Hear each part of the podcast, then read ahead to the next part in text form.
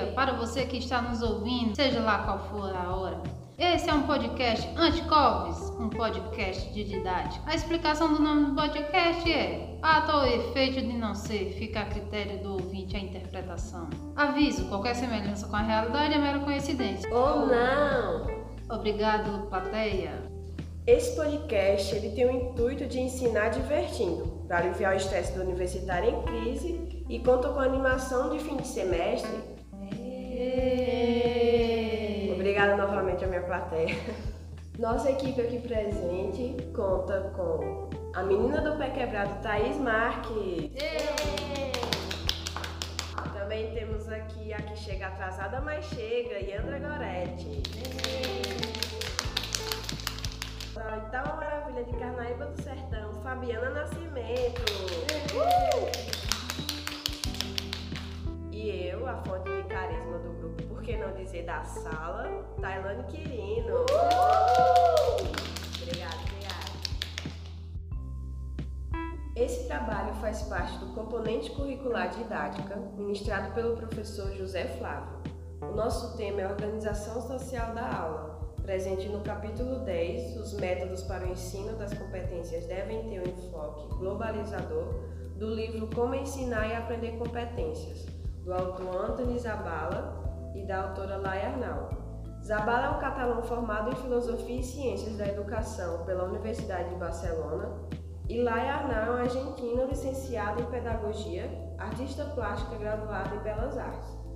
Nossa convidada Fabi vai começar falando sobre a importância da organização social da aula. Segundo Zabala e Arnal, a organização social da aula é uma estrutura que determina as formas como os alunos irão se relacionar. E é essa relação, seja nos grandes grupos, grupos fixos, móveis ou flexíveis, que vai auxiliar o desenvolvimento das competências.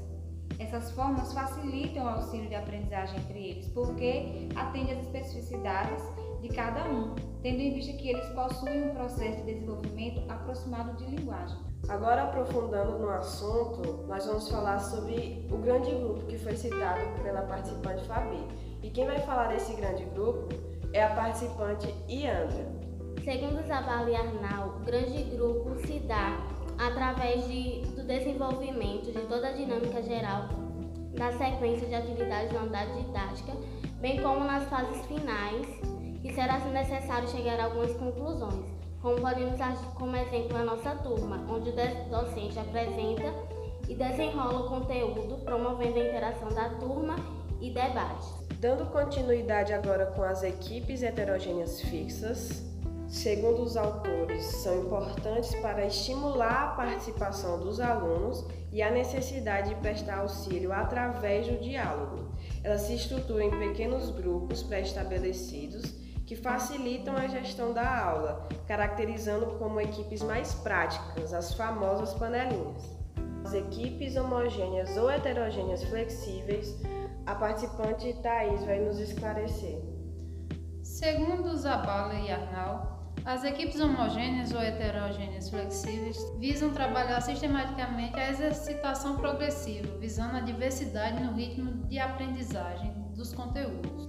Então, eles procuram a distribuição em pequenos grupos, sejam homogêneos ou heterogêneos, convenientemente realizando exercício nos diferentes ritmos, dependendo da necessidade dos alunos, com maior ou menor domínio nas competências, né?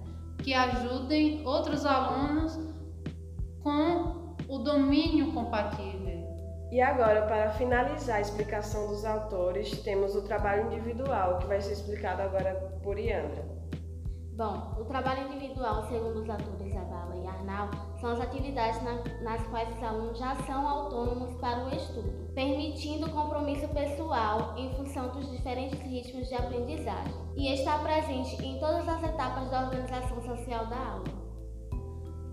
Então, durante as pausas pra, pra, entre a gravação desse podcast, que foram várias, nós percebemos, conseguimos compreender essa organização social da aula durante o, o ensino desse componente curricular de didática e percebemos os grupos, tanto, tanto o grande grupo, as equipes heterogêneas, fixas, as homogêneas e heterogêneas flexíveis e o trabalho individual.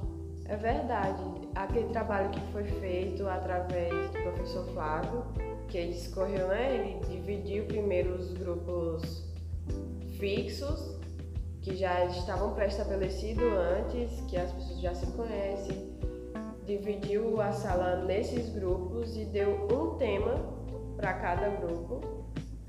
Depois ele dividiu a turma novamente, numerando as pessoas dos grupos fixos e depois fazendo com que, exemplo, o número 1 um do grupo 1 um, caminhasse em torno da sala, em outros É, grupos. formando grupos heterogêneos. Então, é, o que um grupo homogêneo um, estudou, ele dividiu com os outros grupos. Isso. Muito interessante perceber esse ensino de competências e essa organização social da aula acontecer na nossa própria aula. Isso significa muito mais que a gente fez uma leitura, mas que a gente consegue colocar isso na vida, a gente consegue enxergar isso acontecendo na aula, mesmo a gente tendo sido criado a, a vida inteira nessa escola tradicional que não se preocupa, de certa forma, se o aluno aprendeu ou não aprendeu. Então, a gente vê isso acontecendo agora na aula de didática, esse ensino de competências e essa organização social da aula é muito importante para a gente Desenvolver habilidades. desenvolver habilidades. Exatamente. Dizendo até logo, o Anticovis, o melhor podcast da sala, E quem concorda, respira. voltará em breve, desconhecida não somente no Brasil como no mundo inteiro. Tchau!